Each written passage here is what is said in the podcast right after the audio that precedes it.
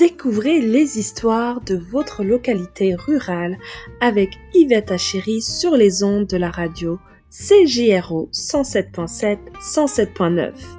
Histoire d'ici, plus proche de votre localité.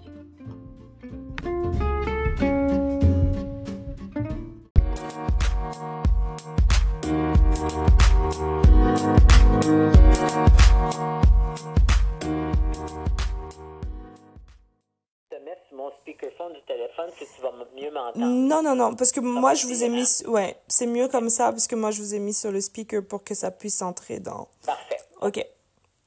Ça marche. Je vais essayer de le mettre pas trop loin. Ouais, il faut que ça soit proche de moi. C'est bon. Bonsoir, vous nous suivez sur les ondes de la radio CJRO 107.7 FM à Histoire d'ici. Je suis Yvette Achéry et j'ai le plaisir de recevoir pour cette première émission dédiée à vous faire découvrir les histoires d'ici une dame fortement impliquée dans la communauté de Carlsbad Spring. Elle est maman, grand-mère de six petits-enfants elle est aussi responsable de plusieurs activités du club optimiste et vice-présidente de l'association communautaire de Carlsbad Spring. Je vous présente Lucie Regenbald. Bonsoir Lucie. Bonsoir Yvette. Comment ça va aujourd'hui? Ça va bien malgré la température, mais euh, quand on est au chaud, il y a toujours quelque chose à faire dans la maison, surtout avant le temps des fêtes. Alors, on s'ennuie pas. Absolument, et surtout que vous êtes euh, euh, une dame très, très occupée, Lucie. Ah ben, je le suis parce que je le veux. Hein. On, on, aime certaines choses et puis c'est pour ça qu'on se tient occupé. Absolument. Euh, Lucie, euh, je sais que vous avez vécu toute votre vie à Casbad Spring. Euh, Lucie, qu'est-ce qui a changé de Casbad Spring d'hier à aujourd'hui? C'est un drôle de changement. C'était tout, d'abord un, petit village qui est devenu très populaire à un moment donné à cause de ses sources euh, qui avait, il y avait quelque chose d'installé, un hôtel, etc. On était très connus euh, des gens de la haute société ainsi que même du premier ministre du Canada qui venait euh, dans le temps des fêtes dans cet hôtel-là en particulier. Ensuite, on est devenu une, communauté un peu plus occupée parce que ça l'a grossi ça allait très bien. Et jusqu'à temps que la Commission de la capitale nationale fasse euh, une expropriation assez massive de tous les, terrains. Et puis euh, là, là c'est devenu une petite banlieue tranquille qui ne pouvait plus se développer. Alors ça, on a fait, on a fait tout ce cycle-là pour maintenant euh, reconnaître encore une autre période d'effervescence où il y a des plus grands projets qui sont annoncés à long terme, avoir un Amazon, euh, centre d'Amazon euh, directement près de Carlsbad, etc. Alors, ça va changer encore. Mais c'est normal. Je pense que toute petite, petite localité, ça, ça arrive. Il y a des hauts et des bas. Alors, on vit une autre période en ce moment. C'est ça. Et Casbah Spring, c'est où exactement pour ceux qui ne connaissent pas? Ben, si on part du, du centre-ville d'Ottawa et on prend la 417 vers l'est, c'est à peu près 20 minutes. Alors, c'est tout près. Euh, S'il n'y a pas beaucoup de circulation, ça va très bien. Euh, c'est un peu la campagne, mais tout près de la ville. Alors, c'est le meilleur des deux mondes. C'est à peu près ça. Vraiment, c'est très proche. Je, je, suis à côté également et euh, je sais qu'on peut vite être dépaysé et c'est très agréable, surtout en période estivale. Et il se passe beaucoup de choses à Carlsbad Spring, Lucie. Et vous, vous êtes l'une des membres de la communauté qui est, je dirais, très, très impliquée. D'abord, je souhaiterais savoir, Lucie, j'ai toujours entendu parler du Club des optimistes, sans vraiment savoir ce que vous faites au Club des optimistes. Le club d'optimistes, beaucoup de gens au tout début disaient quoi, c'est juste des gens heureux qui sont dans ce club-là, mais le but du club optimiste est beaucoup plus grand que ça. C'est un club qui euh, euh, fonctionne et travaille pour les jeunes de la communauté. Alors, mhm. on, on, fait des on organise des activités récréatives, des activités un peu plus éducationnelles. Euh, on fait toutes sortes de choses, même développer l'estime de soi des enfants. Alors, c'est toujours axé vers les jeunes de la communauté. Puis, automatiquement, si on fait des choses comme, euh, ben, justement, prochainement, on organise le Noël des enfants, mais ben, pour être capable de donner des, des, cadeaux, donner des choses aux enfants, il faut aussi faire des levées de fonds. Alors, avec l'argent qu'on ramasse, on fait des choses pour les jeunes. C'est à peu près ça. Le club ne garde pas d'argent pour eux-mêmes. C'est un, organisme à but non lucratif. Et puis, ça fonctionne très bien. Euh, ça fonctionne depuis, on a justement fêté notre 40e cette année. Alors, wow. 40 ans que le club de Carlsbad existe. Ce sont des clubs, euh, euh, qui, des clubs qui fonctionnent bien. Ce sont des clubs normalement dans des petites localités. Parce que justement, il y a, il y a une appartenance et puis tout le monde connaît tout le monde, et puis on s'occupe des jeunes. Alors c'est vraiment ça, le, à prime abord, le, le but de l'optimisme. Alors je dirais ce sont les aînés qui s'occupent des jeunes, ou est-ce que vous avez également euh, des plus jeunes qui sont membres de ce club? Le, le club euh, des adultes, c'est de 18 ans à quand on veut, jusqu'à quand on veut aller. Et on a même aussi nous, on n'en a pas un à Carlsbad parce que notre école, on n'a plus d'école, mais il y a d'autres niveaux de clubs plus bas où les jeunes peuvent avoir des clubs. On appelle ça des clubs jeunesse. Alors, on les, eux autres même organisent des activités pour leurs, leurs amis, etc., etc. Mais oui, il y a différents niveaux. Mais la plupart qui sont, qui sont connus et populaires sont les clubs d'adultes pour le moment. D'accord. Et pour toute personne qui a envie euh, de, de, vous soutenir ou bien de rejoindre ce club, euh, qu'est-ce qu'elle doit faire? On a une page Facebook euh, sur le, pour notre club. Alors, c'est Club Optimiste Carlsbad Springs, tout en un, puis vous allez la retrouver facilement. On a justement plusieurs activités qu'on a faites tout dernièrement. Euh, on a fait l'Halloween, alors c'était comme un genre de service au volant.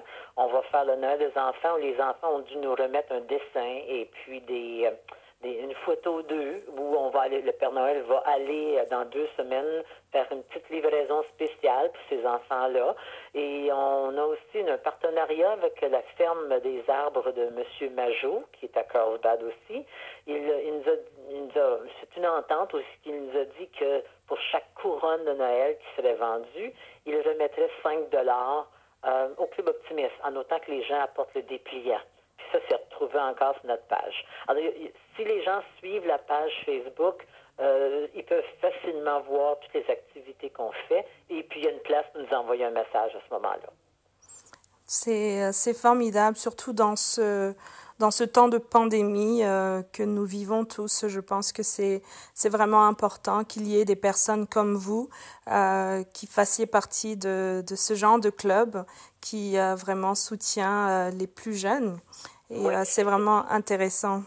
C'est intéressant, puis c'est, euh, comment est-ce que je dirais ça, c'est, c'est aussi euh, renouvelant aussi pour les personnes, les adultes, parce qu'il n'y a rien de plus beau que de voir un enfant s'extasier devant euh, devant un cadeau, devant quelque chose. Et puis, on n'a pas de difficulté avec notre club pour la simple raison que ceux qui ont bénéficié du club quand il était tout petit, mm-hmm. maintenant deviennent membres parce qu'ils veulent que leurs enfants bénéficient de la même chose. Ah ben c'est vraiment une découverte pour moi. Comme je dis, j'ai, j'ai toujours entendu parler du Club des optimistes sans vraiment m'en approcher. Et puis, euh, définitivement, euh, c'est, euh, c'est euh, un organisme pour lequel j'aurais vraiment beaucoup de plaisir à rejoindre également. Et puis, c'est un, aussi, c'est un, un, c'est un organisme qui n'exige pas que tout le monde travaille à plate couture, à donner des heures de bénévolat. C'est on donne ce qu'on peut. Puis souvent, aussi, on va aller chercher l'expertise de certaines gens. On a une de nos membres qui adore faire du magasinage en ligne. Elle trouve toujours les meilleurs prix. Bon, mais elle, on lui a donné le, le devoir d'aller magasiner pour acheter les cadeaux de Noël. Euh, une, une autre, ben, cette autre personne-là euh, aime beaucoup euh, patiner, elle s'occupe de, de la glace. Alors, ce sont deux, trois qui se regroupent puis qui nous font une patinoire pour qu'on puisse célébrer le carnaval ou que les, les enfants puissent aller patiner pendant le temps de, de, l'hiver. Alors, on, on, profite des forces de chacun. C'est à peu près ça le, le, la façon de faire. Parce que si on exige que chaque membre nous fasse je vais donner un, chiffre comme ça, 40 heures, les chances d'en recruter sont minimes. Alors, on demande aux gens de nous dire ce qu'ils préfèrent faire et ensuite on va chercher leur expertise quand on en a besoin. Ben c'est formidable. C'est vraiment intéressant. C'est vraiment, moi j'aime beaucoup. J'en parle avec passion parce que j'aime ça. Puis ça fait partie de moi. Moi, tout ce qui concerne la communauté a toujours nous chercher une corde en moi. Là. Il y a quelque chose qui m'attire. C'est pour ça mon implication dans l'association communautaire. Euh, j'ai aussi été longtemps impliqué avec l'école, de que ce soit dans, dans le temps on appelait ça l'API, qui était l'association parents instituteurs, qui a devenu mm-hmm. conseil d'école. Euh, j'ai toujours été impliqué. Puis j'aime faire partie de tout parce qu'à ce moment-là, je peux regrouper tous les organismes pour faire une activité. Alors, tu as plus de chances de succès. Alors, qu'est-ce qui, qu'est-ce qui vous pousse à vous impliquer autant? Euh, Je regardais, euh, je lisais euh, dans, dans, les, dans les médias. En 2016, vous aviez été très impliqué contre le projet Taggart Miller. Ah, et vous aviez écrit. et j'ai lu The Real Facts About Taggart Miller Proposed Landfill. Quel a été votre rôle? Euh, j'ai été, été vice-présidente à un moment donné dans ça aussi. Euh, c'était pas grave le rôle qu'on prenait, j'étais active parce qu'encore, pour moi, c'était incroyable que qu'une partie de la ceinture verte euh, devienne un dépotoir. Mais j'ai beaucoup appris sur l'environnement à Yvette, hein? Plus que j'avais jamais pensé apprendre. Mais ce fut vraiment une révélation de voir comment la machine politique et euh, les entreprises de la région et hors région fonctionnent. Euh, l'argent est très important. Hein? C'est une grosse machine. C'était un débat vraiment de David et Goliath, mais euh, on, on, tenait à faire tout ce qu'on pouvait parce que si on ne le faisait pas, ben là, ça aurait passé beaucoup plus rapidement. Ça a toujours, toujours pris au moins, là, c'est dix ans maintenant qu'on a, donné de notre vie à, se battre contre ce projet. Puis c'est encore pas nécessairement parti officiellement encore. Supposément, au printemps, ils vont commencer. Mais on a gagné des petites guerres avec ça. Ils doivent installer un système de recyclage avant même qu'une goutte de, de déchets soit apportée sur le site. Alors, on a au moins ça. Puis là, le recyclage, euh, l'installation elle-même n'est même pas encore euh, bâtie. Alors, ça prend le temps que ça va prendre. Mais euh, oui, ça, c'était vraiment, ça, c'était épuisant parce que c'était tout du nouveau pour tout le monde qui était sur l'équipe. Hein. Je n'étais pas la seule. Il y a des gens qui ont travaillé très fort pour ça. En tout cas, ça, c'était une partie de ma vie, oui. Mais, mais je ne regrette pas de l'avoir fait parce qu'on a vraiment tout fait ce Et, là, il y a euh, un nouveau projet, euh, justement, des, euh, des Algonquins de l'Ontario et puis un développeur pour la création de, d'une nouvelle zone urbaine. Quelle est votre ben opinion par rapport à ça? Ça aussi, c'est très nébuleux. C'est à, à long terme. Commencer, c'est justement une entente entre Taggart, qui est celui qui est l'instigateur du dépotoir, avec euh, le, groupe algonquin, justement. Euh, les gens partent en panique, ça ne, ça ne sera pas une réserve, c'est pas ça le but. Ça va être vraiment un développement de maisons. Euh, ils parlent de 35 000 à 40 000 maisons, mais c'est sur une grande surface. C'est beaucoup, beaucoup de terrain. Euh, le, terrain en, entier n'est pas encore acheté. Il y a des parties qui ont été achetées qui appartiennent à un ou à l'autre, mais ça aussi, on suit ça, on est déjà impliqué avec la ville d'Ottawa pour savoir exactement ce qui se passe, parce que c'est c'est ça le plus grand défi. Euh, c'est que par le temps que la communauté ou les gens qui travaillent à découvrir ce qui se passe, par le temps qu'on l'apprenne, c'est déjà chose faite.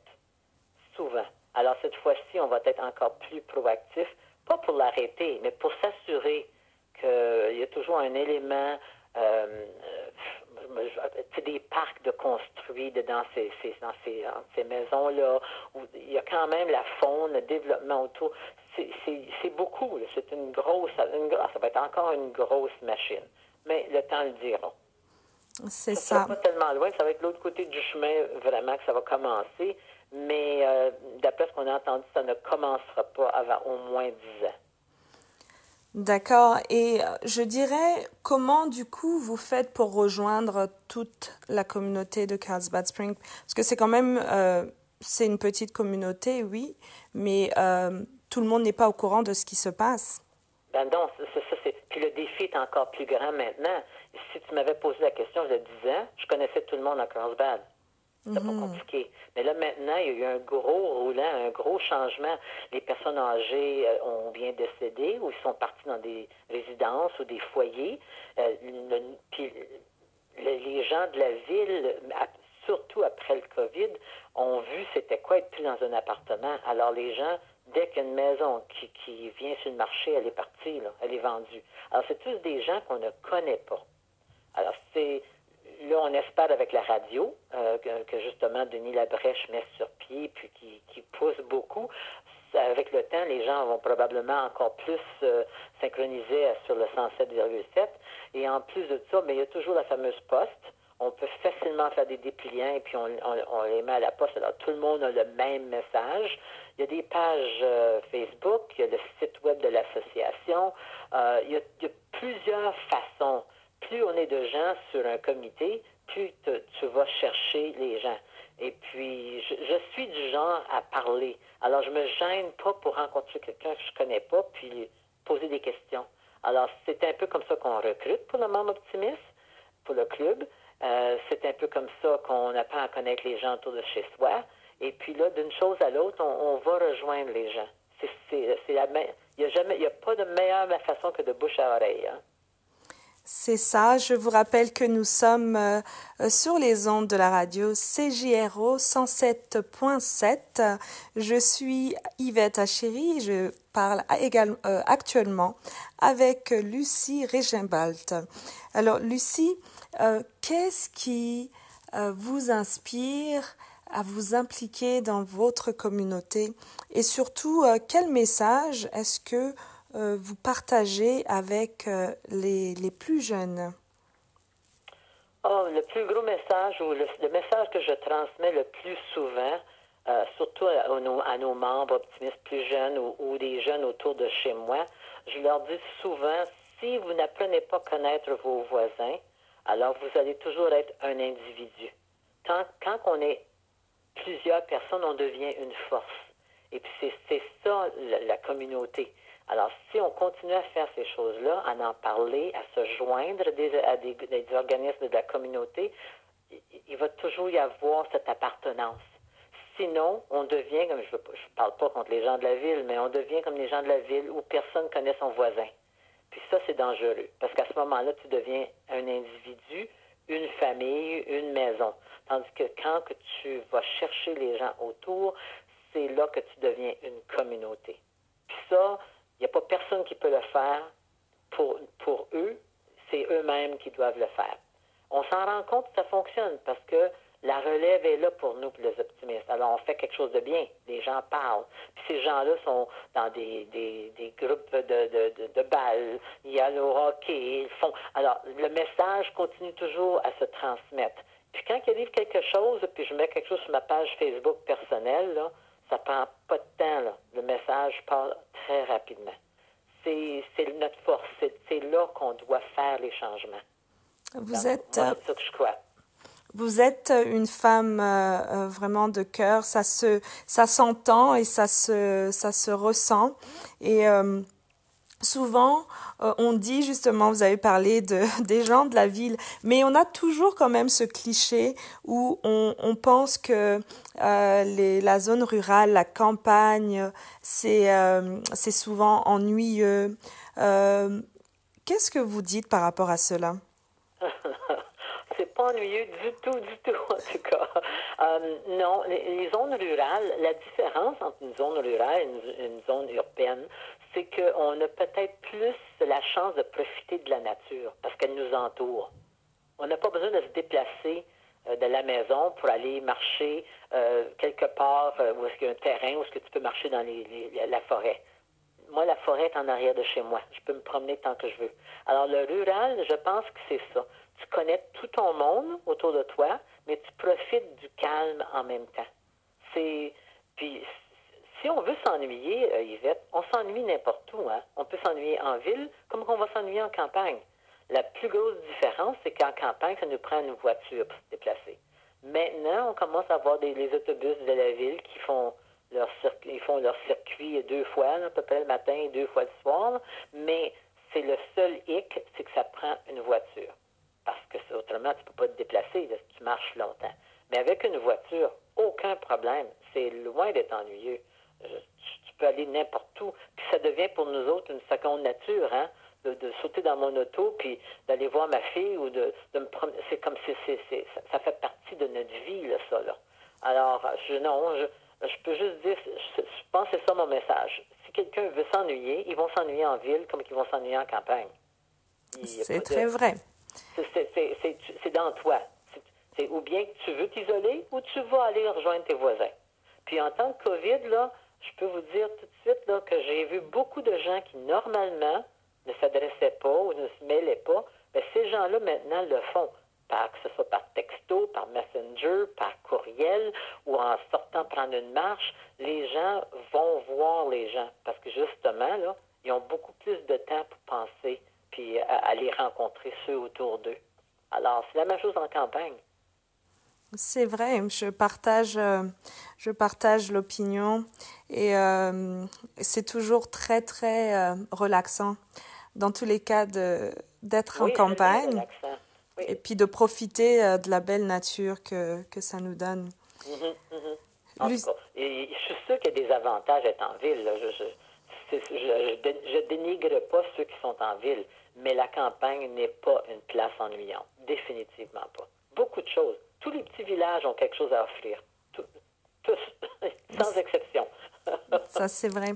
Alors, une histoire, une histoire particulière de Carlsbad Spring, euh, quelque chose euh, qui vous est cher, euh, un souvenir.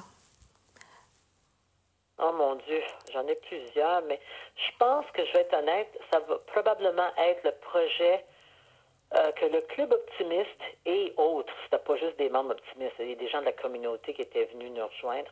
On avait euh, l'école Saint-Laurent à ce moment-là, et puis comme toute école, euh, que ce soit rurale ou en ville, souvent les fonds sont pas toujours là pour, excuse l'expression, mais reniper un peu l'apparence d'intérieur de l'école.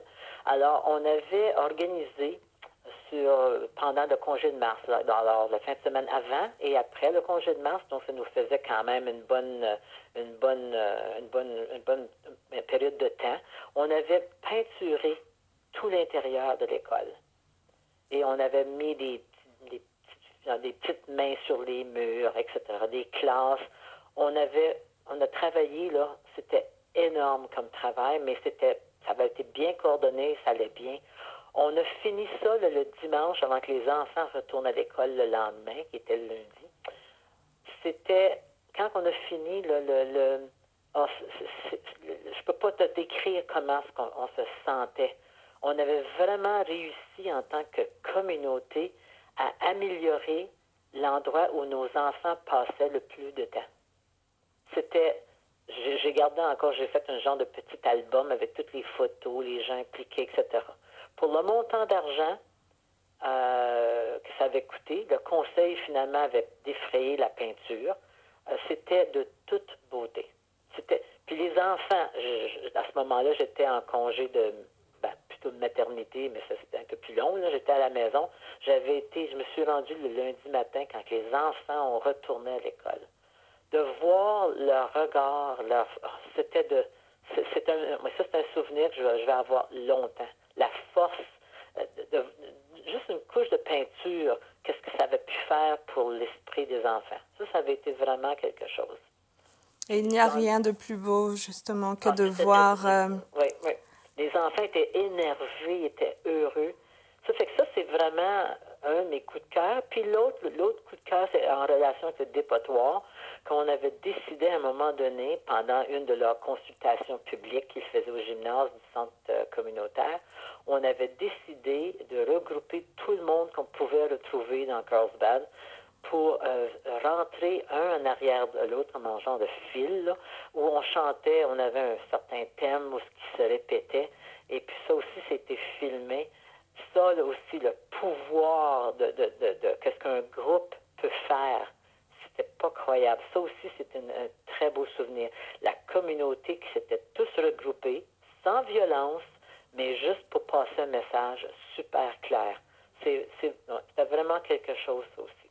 Alors ça, c'est vraiment pour moi là, les, mes deux plus, plus beaux moments en tant que euh, résidente de Carlsbad, puis euh, aussi membre de plusieurs organismes à ce moment-là.